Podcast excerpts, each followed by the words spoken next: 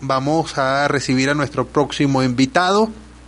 Se trata de Félix Arellano. Él es internacionalista y profesor universitario. Muy buenas tardes, Félix. Bienvenido a En este país. Buenas tardes, un cordial, saludo para ti, tu equipo y la audiencia. Venezuela sigue estando, ¿no? En, en la mirada de la comunidad internacional, digamos, en el ojo de la, de la comunidad internacional a propósito de, la reciente participación o las recientes asambleas de la ONU donde participó la vicepresidenta de la República, Delcy Rodríguez.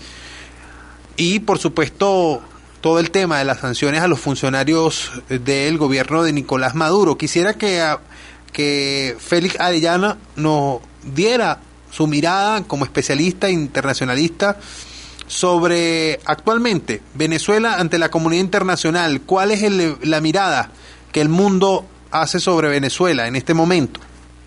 Bueno, mira, la porque si le preguntas al, al, Kremlin, al, edificio supremo ruso, pues seguramente son placientes, son condescendientes, China, se pelosa en lo que opine pero si le preguntas a la gran mayoría, prácticamente a las democracias del mundo, creo que las son claras, ¿no? Por ahí López Obrador trata de justificarlo, justifica. Eh, vaya sentido que tener decisivo como el informe de la señora Bachelet. Es que yo creo que después del informe de la señora Bachelet no puede haber una democracia del mundo porque el silencio es cómplice en materia de derechos humanos. Porque está objetivamente trabajada toda la terrible situación de los derechos humanos en el país, que es presos políticos, pero que es hospitales, pero que es la malaria, pero que es la destrucción del arco minero, pero que es todo el que ha ido destruyendo en un informe objetivamente elaborado con visitas al sitio porque fue personal técnico y luego ellos entonces yo quisiera preguntarle al, doctor Tabaré Vázquez, que en este momento está con un problema de salud tan delicado, ¿con qué moral puede abstener de un informe tan delicado, tan dramático? Eso es complicidad, no tiene otro nombre. Entonces el mundo democrático está leyendo el informe de derechos humanos de la señora Bachelet, una mujer seria, responsable, objetiva, porque hay premios del mar, ya como que no se nombran como pero ahí está en la página de Entonces, mira, no es un problema lógico, es un problema de si es un problema de que los derechos humanos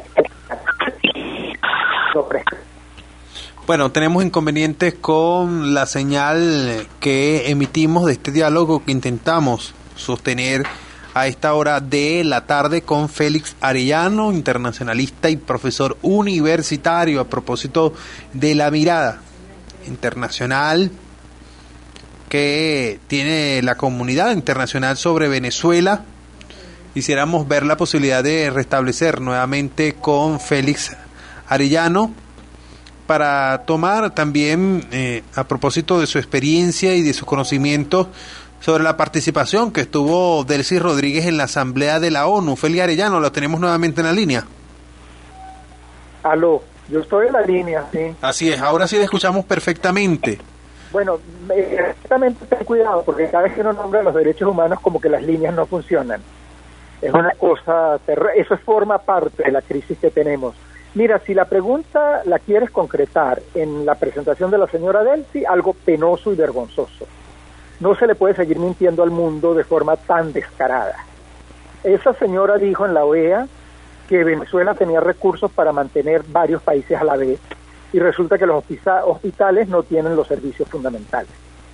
Resulta que los enfermos crónicos no tienen los medicamentos.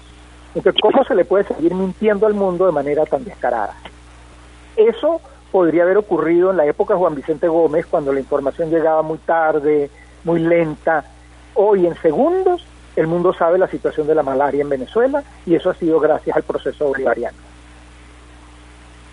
Quisiera también, o quisiéramos a esta hora también que nos hable de, se siguen dando sanciones a funcionarios del gobierno de Nicolás Maduro por parte de la administración de Donald Trump. ¿Qué efectos podrían seguir generando esto sobre todo a quienes aún permanecemos en el país? Bueno, mira, las principales medidas, por ejemplo, las que acaba de adoptar Europa, no van dirigidas contra el país. Las recientes, las más recientes de Estados Unidos, van directamente contra personas, un número muy grande, por cierto, y sus familiares. Eso no va para la señora Petare que está haciendo ahorita empanadas, la que se levanta muy temprano y es enfermera, no van contra ellas. Lo que sucede es que hay un gran interés del proceso bolivariano en convertir las medidas en medidas contra el pueblo. Esa es una tarea sistemática. Ahora, ¿qué efecto tiene? Pues mira, creo que tiene un efecto tan importante que después de haber pateado a Noruega, inventaron una mesita de negociación solo para demostrarle al mundo que supuestamente negocian. Pero resulta que ninguno de esos miembros de la mesita alternativa tienen capacidad de influir en la Casa Blanca para que las medidas se desmonten. Realmente la negociación crucial es con los Estados Unidos, pero eso es negociar en serio, eso no es sentarse a echar bromas. Yo creo que hacia allá va el mundo, hacia allá va la comunidad democrática, hacia allá va la resolución del TIAR, hacia allá van las últimas declaraciones de la Unión Europea, a que haya una negociación seria, concreta para una elección con todas las garantías. Agradecemos a esta hora de la tarde a Félix Arellano, internacionalista y profesor universitario, por acompañarnos en esta parte del programa, en este país a propósito de la mirada de la comunidad internacional que hace sobre Venezuela, la participación reciente de Delcy Rodríguez en la Asamblea de la ONU y las sanciones que se siguen dando contra funcionarios del gobierno de Nicolás Maduro.